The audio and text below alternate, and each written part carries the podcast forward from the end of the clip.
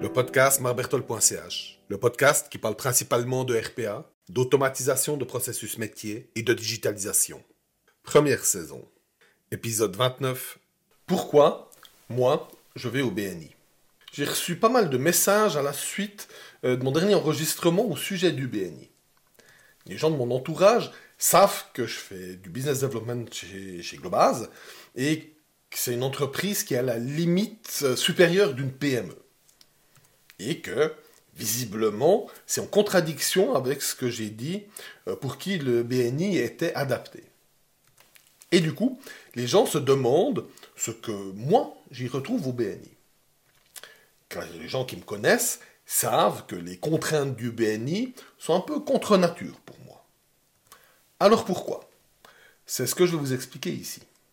Si vous êtes intéressé, il est possible de trouver tout mon contenu, comme des articles, des vidéos et des présentations, sur mon site marcbertol.ch.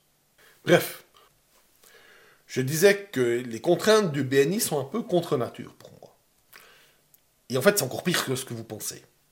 Le chapter montagne, le chapter où je participe, se réunit tous les vendredis matins à 6h30.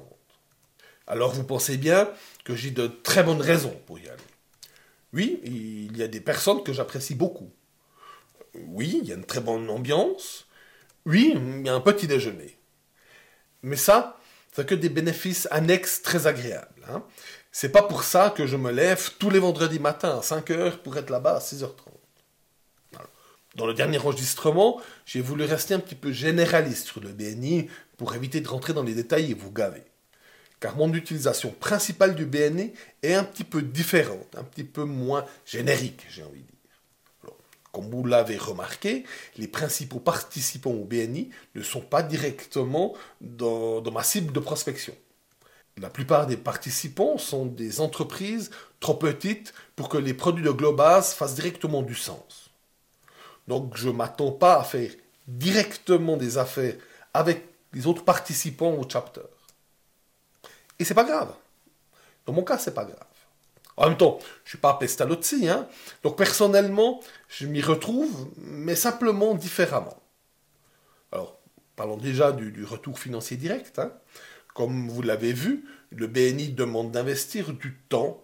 D'ailleurs, le BNI avance le chiffre d'environ 220 heures par année. Mais je dirais que ça, c'est la limite inférieure. Hein. Ce qui signifie pour moi qu'il faut que le BNI me rapporte un chiffre d'affaires d'environ 122 000 francs par année pour que je m'y retrouve financièrement. Pour que finalement la marge de ce chiffre d'affaires me paye la cotisation et le temps que j'y passe.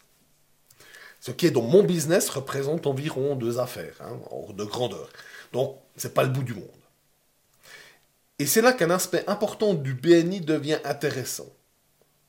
C'est que c'est un réseau qui est mondial. C'est que c'est un réseau qui est aussi dans toute la Suisse. D'ailleurs, on trouve des chapters à travers toute la Suisse. Rien que dans la région où j'habite, euh, il y en a cinq autour de moi. Et ces chapters sont remplis en fait de participants avec des réseaux qui contiennent un certain nombre d'entreprises qui, eux, m'intéressent. C'est le principe même du networking, comme on peut le voir dans cette illustration.